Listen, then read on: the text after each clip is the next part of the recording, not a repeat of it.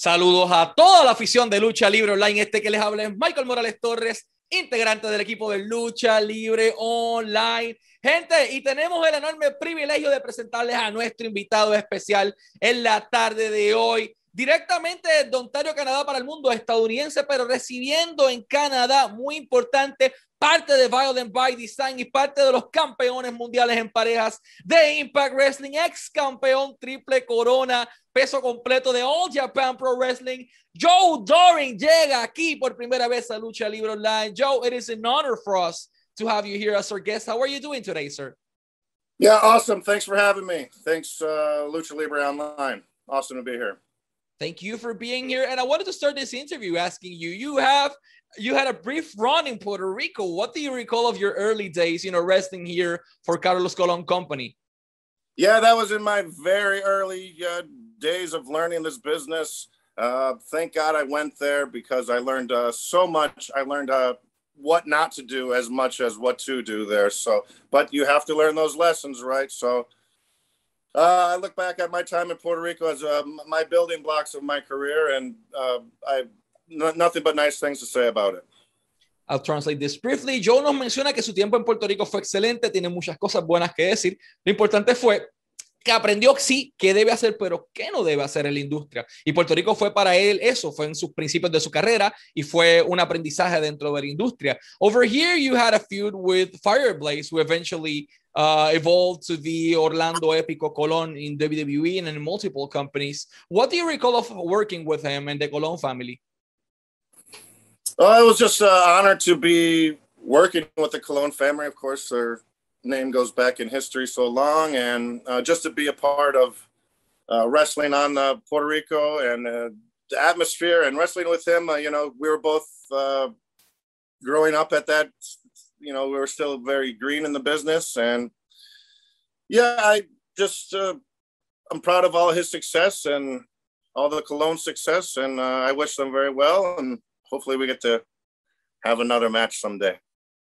Joe nos menciona que obviamente espera tener otra lucha con Orlando y con, y con el resto de los Colón, sabe del linaje familiar que tienen dentro de Puerto Rico y la industria. Ambos estaban verdes en aquel momento, fue un momento de aprendizaje, pero definitivamente fue bueno verlo crecer y convertirse también, en el caso de Orlando Colón, en una gran estrella. Traveling to Puerto Rico, it may be really easy compared to, you know, doing it in the United States. Distances are short. You had the opportunity to see a few places as well as where the, the place I live, Ponce. What do you recall of traveling in Puerto Rico, but especially do you recall the taste of the food here? Yes, sure. Uh, I had the best octopus in my life in Ponce. Oh, nice. Yeah, at a small restaurant right on uh, Seaside. And of course, uh, Mufango is uh, always great in uh, Puerto Rico, right? yeah. Eh, menciona que el mejor pulpo que se comió en su vida se lo comió en un restaurante en la playa aquí en Ponce y obviamente, ¿quién se puede olvidar del mofongo? Joe, let's travel a little bit more in your career. You were a huge name in Japan, especially on All Japan Pro Wrestling. What do you recall of your early days in Japan and especially, you know, the cultural barrier, the language barrier, everything from ordering food to going out the, outside in the streets. You know, how tough was to adapt to Japan's lifestyle? So right away they had uh, trainees, other trainees like me that were, of course, Japanese. They called them young boys. Uh, they took care of us very well, and also the uh, higher ups took care of us all, all very well. Uh, as far as like ordering and going out to eat and things like that. They took care of us and they kind of did it for us. But I was, I accepted the culture right away and I accepted, uh, uh, the first time I got there was like completely different. It was a, just an opposite world. It's, uh, it's amazing. I uh, embraced it and I loved it. I still love it. Um, the training was uh, very difficult. Uh, I look back on some of the things we used to do and I can't believe that I, uh, you know, could almost do that uh, running stairs and just uh, very well thousands of push-ups and squats and they very they you know they they made you earn it they made you earn it. So uh, i could talk about japan yeah all day and uh, yeah i love it. Uh, loved it love the experience. Uh, i wouldn't be where I am now without uh, going to Japan.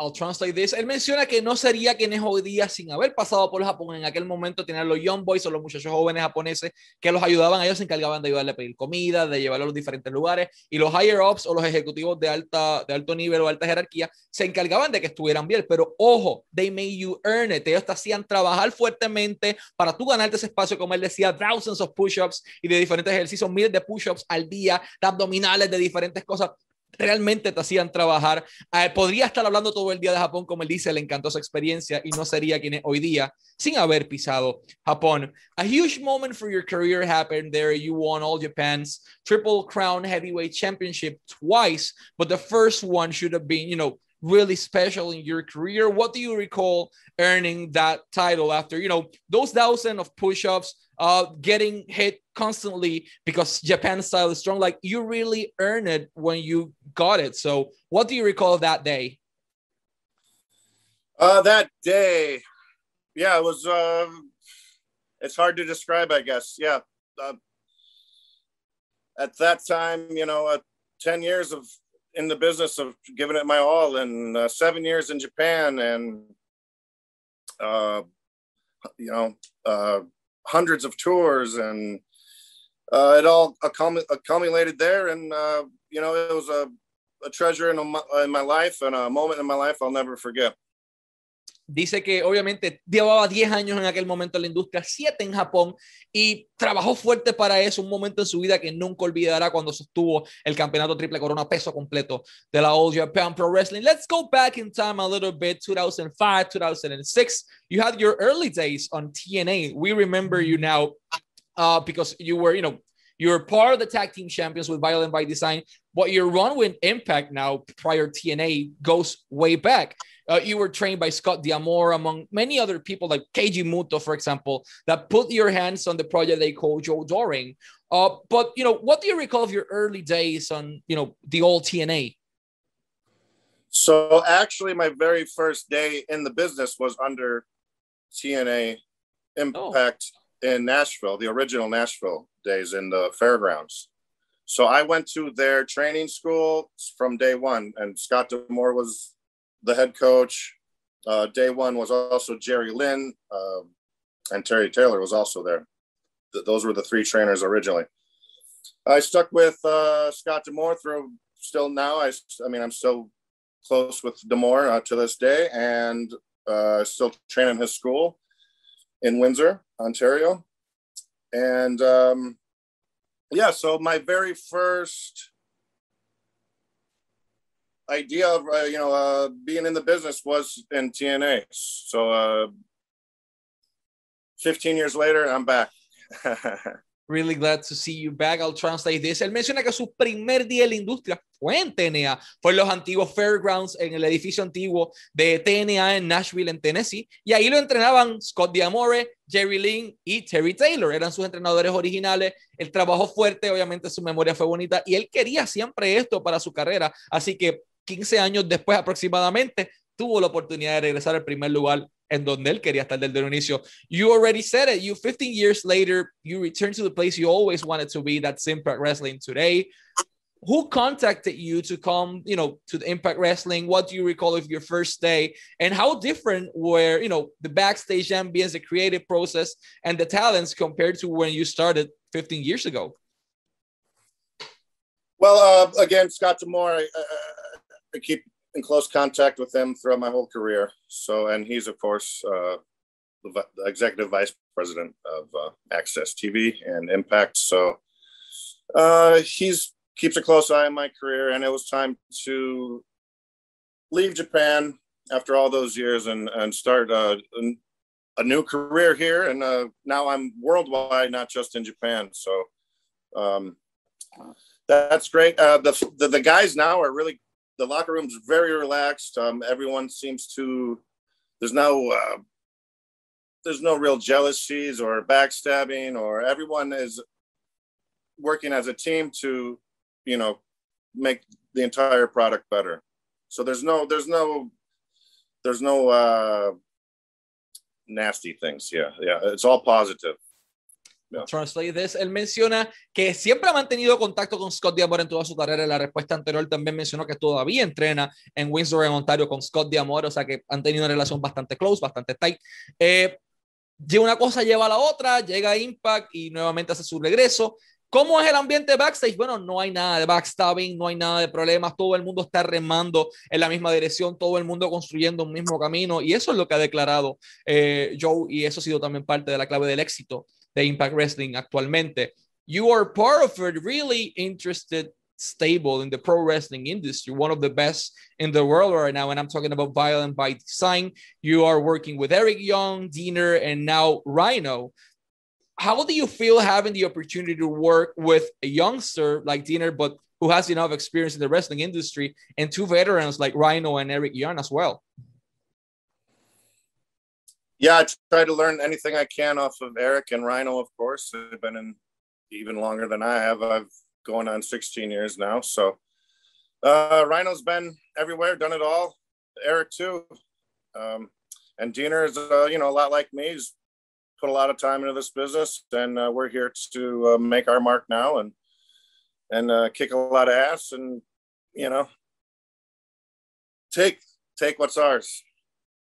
Perfecto. Él menciona que llega el momento en donde ahora está el momento de tomar lo que es suyo. Está aprendiendo de Rick Young y de Rhino, ellos veteranos que han estado en todas partes del mundo. Diner, un muchacho joven también con el hambre de querer crecer, la misma visión que él. Él lleva actualmente 16 años en esta industria eh, y todavía está buscando aprender y hacer una carrera en un mercado internacional. Como él dice, no me está viendo solamente Japón, me está viendo el mundo entero ahora mismo con Impact. And as part of that mainstream, you know, company that everyone is watching you, the world had the opportunity to see you conquering the Impact Wrestling or the Impact Tag Team titles. How do you feel, you know, once you had the opportunity to hold the belt? Yeah, it's always nice to win a championship, especially, you know, within my first year of the uh, six months even of, of the company, so being in the company. So, yeah, it's always uh, it's a nice honor to be for the company to, you know, bestow a, a championship on you. They know that uh, it's a certain uh, badge of honor, if you will. Menciona que obviamente gana el título dentro de los primeros seis meses en la empresa, eh, se siente excelente, es como una medalla de honor que le ponen a él y obviamente se siente bien ganar un título, en este caso los títulos de Impact. I also want to say something else in Spanish. Impact Wrestling presenta Slammiversary el sábado 17 de julio, sábado 17 de julio, Slammiversary, en donde disponible para todo el mundo desde Nashville, Tennessee, pero pueden verlo a través de Fight TV o cualquier servidor de pay-per-view, no se lo pueden perder. Hay muchas luchas allí importantes que van a estar ocurriendo. Slammiversary, sábado 17 de julio en Fight TV o su proveedor de pay-per-view. También van a tener eventos eh, el 18 y el 19 de julio. Todavía los boletos están a la venta en Eventbrite. El, el, link les va a aparecer en la parte de abajo para poder ver Impact Wrestling en persona directamente desde Nashville 18 y 19. Van a ser cuatro tapings, no se los pueden perder. En adición, Impact Wrestling presenta su programación semanal todos los jueves disponible a través de Access TV y Twitch jueves a las 8 de la noche, Access TV y Twitch. No se la pueden perder. Shopimpact.com para toda la mercancía, t-shirts, memorabilia y diferentes cosas, como la camisa de Violent by Design disponible en shopimpact.com. Al igual que pueden conseguirla eh, en la diferentes memorabilia firmada, eh, posters y diferentes cosas en la tienda de eBay de Impact Wrestling. Ahí los pueden conseguir, al igual que autógrafo de Violent by Design. As I was saying in Spanish, Saturday, you will have a huge, huge date uh, with life, with destiny, with everyone. Slammiversary, the fans will be returning for the first time in more than a year on Impact Wrestling. Prior to discussing the match, how do you feel having the opportunity to wrestle in front of the Impact Wrestling audience for the first time? I mean, TNA was one thing, but man, Impact audience is really wild. Yeah, it'll be my first time to wrestle in front of them too. So I'm looking forward to it. And it's just not the same without fans we do this for the fans and without them it's like uh, it's just not the same. It's it's something different and yeah. Uh, so excited to feel that emotion uh, to, to get that excitement from them. It's like nothing else so uh, cannot wait. July 17th first time Esta es la primera vez que Joe Doring se va a estar enfrentando con público de Impact Wrestling. Esto ocurrirá el 17 de julio en Slammiversary. Se siente emocionado. No es lo mismo si los fans, él trabaja para ello y se siente contento de tener la oportunidad de poder trabajar por primera vez frente a los fanáticos. As we saw last Thursday, man, huge match huge match on the card. TJP and by Willie Mack and Rich Swan. The Good Brothers, Violent by Design, one same goal for the four teams. And that's what you're holding the Impact Wrestling Tag Team titles. What can we expect from you and Violent by Design on this match? I think you can just uh, expect from me, uh, you know, destruction, uh, lots of power, uh, you know, lots of fighting. I, you know, I'm not a, the prettiest wrestler ever. You know, I'll smash them up, and uh, you know, you don't know who you're going to get with Violent by Design, whether it's me, Dean, or Rhino, or even Eric. You don't know, so we have that advantage, and uh, I think it's going to be, you know, like a big car crash. All four teams. It's going to be just a, you know, a wreck on the highway. Menciona que esta lucha es sumamente importante. ¿Por qué? Porque no sabemos qué esperar. Hay cuatro integrantes de Violent by Design. Puede llegar Dinner, puede llegar Eric Young, puede llegar Rhino, puede llegar Joe Doring. ¿Quién sabe? Aquí el detalle es, yo lo mío no es luchar bonito, lo mío aquí es smash everyone's faces, aquí golpear la gente, destruir lo que hay en mi camino, quebrantar huesos y definitivamente llevarse la victoria para su equipo. Mr. Doring, it's been an honor for us to have you as our guest. Last but not least, what message can you send to all the fans in Latin America, uh, in Puerto Rico, Mexico, Argentina, Chile, all around the world to watch and tune in Slammiversary this Saturday at 8 p.m. Eastern Standard Time on FITE TV. Yeah, come check it out. I'm, I'm a freight train, baby. No one wrestles like me. Come check me out. July 17th, Slammiversary. Gracias. Te quiero mucho. I love you guys. Uh, love Puerto Rico. Love Mexico. Love, love you guys. Thank you for supporting Impact Wrestling. Thank you for supporting Joe Doering. I appreciate it. Thank you. Joe Doring les agradece a todos por respaldar a Impact Wrestling. Los, los, quiere mucho, les tiene mucho cariño al público latino, a Puerto Rico, a México, a toda Latinoamérica. Nadie lucha como Joe Doring. Échenle un ojo. Slammiversary este sábado, siete, o sea, a través de las 8 de la noche por Fight TV. Violent by Design defiende sus títulos. No se lo pueden perder. Y este fue Joe Doring, parte de los campeones mundiales en parejas de Impact Wrestling y Michael Morales Torres para Lucha Libre Online, la marca número uno de Pro Wrestling y Combat Sports en español.